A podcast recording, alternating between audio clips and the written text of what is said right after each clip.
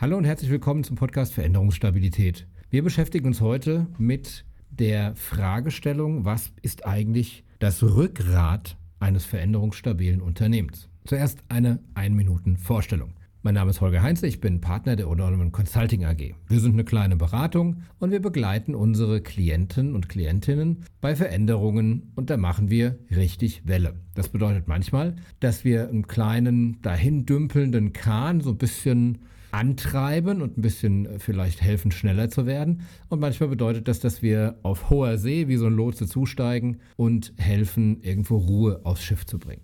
Dafür machen wir Coaching, wir machen Training, wir machen Strategieberatung, wir machen Softwareauswahl, wir gucken uns Prozesse an und wir entwickeln Führungskräfte. Aber immer mit einem Ziel, nämlich unsere Klientin in die Lage zu versetzen, eine veränderungsstabile Organisation zu bauen und zu unterhalten. Also es geht schon lange nicht mehr um kurzfristige, wir lösen das für dich Aufträge, sondern es geht darum, Kompetenzen aufzubauen. Und wir haben uns vor einiger Zeit gefragt, welche Kompetenzen braucht denn ein Unternehmen eigentlich, um veränderungsstabil zu sein, um für die Zukunft aufgestellt zu sein. Und es gibt unheimlich viele Modelle, die manchmal erfolgreich, manchmal weniger erfolgreich angewendet werden. Und wir haben uns zig Modelle angeguckt, ähm, Working Out Loud, Holacracy, Scrum, und haben die dekonstruiert, um zu sammeln, in welche Lage versetzt einen denn so etwas wie Working Out Loud oder in welche Lage versetzt mich denn sowas wie Holacracy als Unternehmen, um zu verstehen, welche Kompetenzen ausgebildet werden müssen. Und wir haben sechs Kompetenzbereiche gefunden. Veränderungsstabil sind Organisationen dann, wenn sie erstens Konflikte und Mehrdeutigkeit beherrschen. Wenn sie zweitens erfolgreich mit Verantwortung und mit Wirksamkeit umgehen können und vor allen Dingen, wenn sie diese Dinge gut verteilen kann. Drittens, wenn die Organisation lernen kann, nicht punktuell und nicht reaktiv, sondern dauerhaft. Viertens, wenn die Organisation Resilienz hat, also wenn sie in der Lage ist, Krisen nicht nur zu überleben, sondern auch in ihnen zu lernen und an ihnen zu wachsen. Die fünfte Dimension der Veränderungsstabilität ist Innovation und Transformationsfähigkeit. Also ich kann mich als Organisation neu erfinden und ich weiß, wo ich und wie ich Neues erfinden kann, Neues bringen kann. Und sechstens, und vielleicht das Wichtigste, wenn ich als Organisation in der Lage bin, meine Kunden glücklich zu machen. Das ist mein, mein, mein Purpose meinetwegen, Kundenzentrierung. Wenn ich verstehe, wofür es mich überhaupt gibt und womit ich mein Geld verdiene. Diese sechs Dimensionen werden auf vier Ebenen umgesetzt, auf der persönlichen Ebene, auf der Teamebene, auf der Ebene der Führung und auf der Ebene der Gesamtorganisation und der organisationsweiten Strukturen. Jetzt ist unser Problem, wir haben viele, viele Dimensionen in einem Unternehmen, wir haben viele Verstrickungen, wir haben viele Teams, wir haben viele Zielkonflikte. Früher, naja, ist jetzt ein bisschen platt, aber man könnte sagen, früher war alles besser. Früher hatte ich ein bis zwei Hauptteams in, meinem, in meiner Organisation. Früher hatte ich vielleicht ein fachliches Team und ein disziplinarisches Team oder ich hatte vielleicht nur meine Abteilung. Das war alles wunderbar klar und die ganzen Zielkonflikte, die wurden von der Abteilungsleitung äh, gelöst oder harmonisiert, bevor die überhaupt bei mir gelandet sind. Heute ist das anders. Heute arbeite ich Montagmorgen in dem Projekt, Dienstagnachmittag in dem Projekt. Ich bin hier unterwegs, ich habe ein internes Projekt, ich habe fünf verschiedene Kunden, arbeite in verschiedenen Zusammenstellungen für diese Kunden. Das Ganze ist dann auch noch entmenschlicht, weil ich die Leute nicht mehr sehe. Ich sitze im Homeoffice, ich bearbeite nur noch Tickets die von irgendwelchen Ticket-Problemgeneratoren, also definitiv von keinen Menschen irgendwie produziert wurden. Ich kriege äh, unendlich viele E-Mails, wo Leute nicht direkt angesprochen werden. Ich fummel mich durch Kanban-Boards durch. Also das ganze Ding ist entmenschlicht. Und was dann passiert ist, ich ziehe mich in mein Silo zurück. Ich ziehe mich in, auf das zurück, was ich beherrschen kann und was ich überschauen kann, nämlich meinen Bereich. Ja, das ist dann Egoismus an der Stelle. Und das ist ein Problem, weil wir brauchen diese Silobrücken. Ja, wenn ich ein Unternehmen habe, das fünf Kunden hat und das fünf Kunden versucht glücklich zu machen in verschieden zusammengesetzten Teams, dann müssen dort funktionierende Teams sein und ich brauche Brücken zwischen diesen Silos, weil Ergebnisse schlichtweg nicht möglich sind, wenn die Teams nicht zusammenfinden. Es gibt ein paar Methoden, sich Teams anzuschauen. Ich habe zwei rausgesucht für uns heute. Einmal gibt es den Kollegen Lencioni, der hat sich dysfunktionale Teams angeschaut und wir können im Grunde genommen seine Teamdysfunktion nehmen und rumdrehen und sagen, ähm, wenn diese Teams das hier können, dann werden sie erfolgreich sein. Und das andere ist das Projekt Aristoteles oder Project Aristotle von Google, die sich ähm, innerhalb des Google-Konzerns erfolgreiche und nicht so erfolgreiche Teams angeguckt haben und haben geguckt, was können die denn und was haben die denn. Und es gibt fünf Dinge, die Teams haben müssen. Das erste ist Vertrauen. Die erste Dimension innerhalb von einem Team ist Vertrauen. Das heißt aber nicht, wir schreiben jetzt auf ein Poster, ihr müsst euch mal vertrauen oder, wir, oder der Chef schreibt auf eine E-Mail, jetzt wir brauchen hier mal mehr Vertrauen, sondern das heißt, ich habe dort einen Raum für Sicherheit, für Offenheit, für Aufrichtigkeit geschaffen, in dem ich gegenseitig mir vertrauen kann. Das ist nichts, was verordnet werden kann, das ist nichts, was über Nacht kommt, sondern das ist etwas, das muss wachsen. Die zweite Dimension, die Teams haben müssen, ist Konfliktfähigkeit. Das heißt, ich muss im Team in der Lage sein, Konflikte anzusprechen, ich muss mit dem Team in der Lage sein, Konflikte durchzusprechen und zu bearbeiten, bis sie gelöst sind, auch wenn das unangenehm wird, auch wenn es ein bisschen weh tut, daran festzuhalten, zu sagen, unsere Aufgabe als Team ist es, diesen Konflikt zu lösen und nicht ihn unter den Teppich zu kehren oder so nicht Angriffspakt oder so, alles ein Blödsinn. Und am Ende des Tages, das ist jetzt eine Phrase, aber quasi Win-Win-Situationen aus Konflikten herauszuziehen und so rauszugehen, dass Konflikte nicht als Nullsummenspiel gehen. Das ist etwas, ne, das ist jetzt hier zwei Dimensionen, was Teams haben müssen. Das haben wir auch in der gesamten Veränderungsstabilität drin. Die Möglichkeit, nicht die Möglichkeit, sorry, die Fähigkeit, Konflikte zu lösen, ist elementar dafür, veränderungsstabil zu sein. Und das beginnt eben in Teams. Dritte Dimension ist Commitment, ein mittelhessisches Wort. Ähm, das bedeutet, ich verpflichte mich darauf, das zu tun, worauf das Team sich verpflichtet hat. Das heißt, in meinem Team ist Richtung klar, die Prioritäten sind klar und vor allen Dingen, wenn wir mal als Team eine Entscheidung treffen, dann stehen wir auch hinter der Entscheidung. Das heißt, hier brauche ich eine absolute Klarheit, ich brauche Prozesse dafür. Wann ist Entscheidungszeit? Wann ist Diskussionszeit? Wann ist Einwandzeit? Und wann ist Umsetzzeit? Und wenn ich um 14 Uhr im Team ein, eine Entscheidung treffe, die ich um 13.30 Uhr habe ich die noch für, ein, für eine andere Entscheidungsoption plädiert. Jetzt hat das Team sich aber so entschieden, dann falle ich dem Team um 14.30 Uhr nicht in den Rücken, sondern ich ziehe es durch. Das ist das, was hier mit Commitment gemeint ist. Viertens ist Verantwortung. Das ist das, wo es ein bisschen eklig wird, weil wir reden hier nicht über Kuscheln. Ne? Funktionale Teams sind keine Kuschelteams. Funktionale Teams haben keine toxische Harmonie. Die machen äh, keine äh, Menschen mundtot, die kritisch sind, sondern es ist bei äh, Dimension 4, Verantwortung, dreht es sich um sich gegenseitig in der Verantwortung halten. Also mein Beispiel ist immer in einem funktionierenden Team, wenn die Verteidiger den Kopf hängen lassen, weil das Team 3-0 hinten liegt und es ist die 60. Minute, dann gibt es eine klare Ansage vom Tormann, jetzt den Kopf hoch, lasst euch nicht hängen. Weil vielleicht drehen wir das Ding oder vielleicht drehen wir es nicht, aber wenn ihr den Kopf hängen lasst, dann drehen wir es ganz definitiv nicht. Und euer Job ist es, hoch zu gucken und mitzuspielen. Also auch das ist ein Feature eines funktionierenden Teams.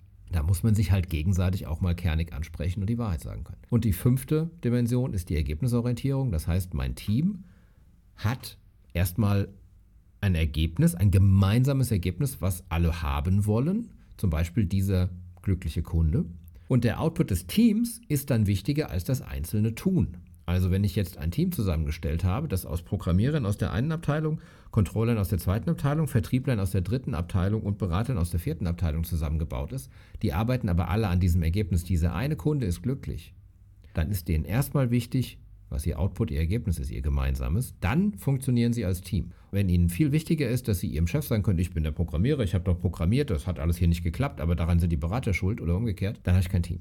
Also, ich brauche Vertrauen, ich brauche Konfliktfähigkeit, ich brauche Commitment, ich brauche Verantwortung und ich brauche Ergebnisorientierung. Sonst habe ich keine funktionierenden Teams. Hat Lencioni's Forschung ergeben, hat dieses Google-Projekt Aristoteles ergeben und beobachten wir in unseren Projekten, was ist Backbone von Veränderungsstabilität? Funktionierende Teams. Wenn ich damit jetzt arbeite, habe ich natürlich erstmal die Herausforderung, ich bin in Remote-Arbeit, ganz viel, oder in hybride Arbeit. Und das Problem ist, wir haben die sogenannten Weak Ties und Strong Ties, also wir haben schwache Verbindungen, wir haben starke Verbindungen zwischen Menschen. Wenn ich ungerichtete Zufallstreffen, wie zum Beispiel das Treffen auf dem Weg zum Klo oder zur Kaffeemaschine, die alle wegfallen, wenn ich remote arbeite, wenn ich die rausnehme, dann passiert Folgendes. Ich zahle nur noch auf meine Strong Ties ein, also ich rede nach wie vor mit den Leuten, die ich kenne und ich mag, aber ich rede ja mit niemandem, den ich nicht kenne. Ich rufe ja nicht, ich werfe ja keinen Dart-File auf meinen, auf meinen Teams-Client und da, wo er stecken bleibt, äh, bitte nicht machen, das Strom. Aber da, wo er stecken bleibt, da rufe ich dann einfach mal jemanden an, den ich kenne. Mache ich ja nicht. Äh, auf der Arbeit kann das sein, ne? da bringt mal jemanden jemanden mit. Ähm, wenn ich im Büro bin, auf die, in die Kantine und ich lerne neue Leute kennen, äh, in Remote passiert das nicht. Das ist ein Problem. Und da lernt man sich dann nicht kennen. Das zweite Problem ist Zeit. Wer hat denn heute noch Zeit für solchen Kram? Diese teambildenden Maßnahmen. Ne? Also na klar, klar, irgendwie einmal im Jahr auf, auf Kart fahren gehen, das schaffen wir vielleicht noch. Das ist übrigens das, das dümmste äh, Teambuilding, was man machen kann, weil man nicht miteinander redet. Aber diese kleinen, ungerichteten Dinge. Und da muss ich halt hin. Ne? So, das heißt, wenn ich für Veränderungsstabilität in meinem Unternehmen sorgen will, dann muss ich dafür sorgen, dass Teambuilding passiert. Und zwar nicht nur diese großen Dinge. Wir gehen jetzt hier in den Kletterpark, das ist auch ganz gut. Das ist auch sehr auf den, auf den Punkt. Sondern es geht um die kleinen Dinge, also Formate schaffen, wo man mal in einer Kaffeeküche sich trifft, ob die jetzt virtuell ist oder in echt. Formate, wo man mal etwas erzählt, Check-in-Formate, wo man sich als Mensch gegenseitig begegnet. Das ist das eine. Und das andere ist, harte, ernste, inhaltliche Arbeit am Team. Ja, da gibt es Formate, dass man in einen Workshop geht und sagt, warum sagen wir uns hier eigentlich nicht gegenseitig die Wahrheit? Wir wissen doch alle, was hier nicht gut läuft. Wie müsste sich das denn hier ändern, dass wir uns gegenseitig die Wahrheit sagen, dass dieser Anschiss vom Tormann an seinem Vorderleute kommt? Weil das brauchen wir, damit wir als Team gut funktionieren können was muss passieren, damit sich die Menschen öffnen und Fehler zugeben zum Beispiel. Ne? Also ein dysfunktionales Team kann ich unheimlich gut daran erkennen, dass Fehler nicht zugegeben werden oder unter den Tisch gekehrt werden, dass taktiert wird, dass man sagt, ja, da konnte ich doch jetzt nicht sagen, natürlich, wir wissen alle, dass der Paul, was der Paul abgegeben hat, war Mist, aber ich konnte ihn doch jetzt nicht hier von Busch schubsen und was sagen, dann habe ich kein funktionales Team. Dann habe ich ein dysfunktionales Team und ein dysfunktionales Team kann nicht veränderungsstabil sein, kann nicht robust, kann nicht resilient sein. Und da muss ich mich auch fragen, aus der Führungssicht, welche Führungsimpulse müssen denn hier passieren, damit sich in einem sicheren Rahmen mein Team entwickeln kann.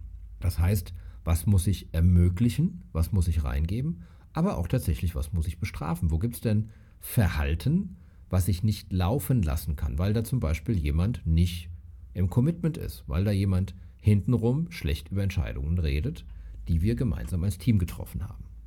Und wenn ich das mache, dann baue ich starke Teams und ich muss einfach verstehen, dass dieses Teambauen Kernaufgabe ist von Menschen in einer veränderungsstabilen Organisation. Das kann nicht mehr zufällig nebenher passieren, sondern ich muss das bewusst bauen. Was dann möglich ist, ist, was haben wir schon gemacht? Wir haben beispielsweise einen krankenden, ich sage es jetzt mal ganz bewusst, Service Desk, dadurch in eine richtige Welle gebracht, dass wir Service Desk-Mitarbeiter, wir haben die, die Meinungsführer gef äh, gefunden, die waren alle der Meinung, die Kunden sind alle nur äh, nervende Kotzbrocken, die irgendwie ihre Probleme ins Ticketsystem reinkippen. Und dann sind wir hingegangen und haben mit denen eine Safari gemacht und haben die mal neben diese Kunden gesetzt, einen Tag lang. Kunden haben das mitgemacht. Was ist dort passiert? Da ist quasi Teambuilding passiert. Die haben sich gegenseitig kennengelernt und auf einmal wurden diese anderen Menschen zu Menschen. Ich habe die erstmal als Mensch wahrgenommen und ein Team fing an, langsam zu werden. Und später haben wir dann gesehen, dass diese Kunden die quasi Tickets reingegeben haben und derjenige, der das Ticket bearbeitet hat, als Team gearbeitet. Die hatten ein gemeinsames Ergebnis. Die haben die Verantwortung ernst genommen, das zu erreichen. Die haben nicht mehr in ihrem Silo gearbeitet.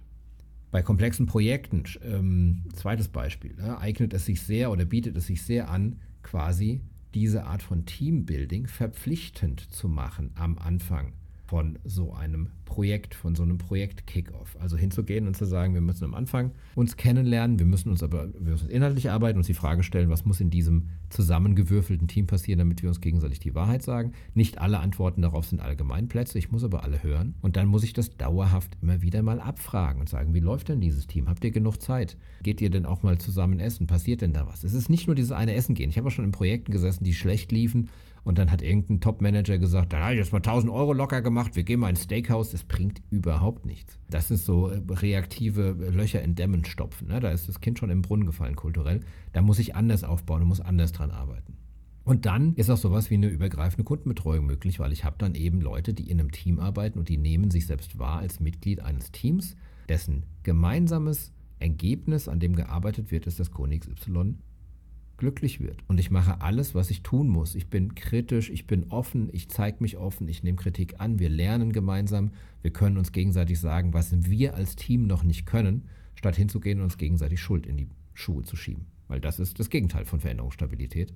Wenn ich in Silos denke und wenn ich nur meinen eigenen Hintern rette. Veränderungsstabilität braucht also funktionierende Teams und eine veränderungsstabile Organisation braucht die Kompetenz, ständig Teams zu bilden, Teams zu stärken, Teams zu fördern, aber eben auch Teambuilding einzufordern. Das war's wieder für heute. Das war ein Stückchen Veränderungsstabilität. Abonniert gerne den Podcast, schaut auf veränderungsstabil.de vorbei. Ich freue mich immer über Feedback per LinkedIn oder per E-Mail. Bis zum nächsten Mal.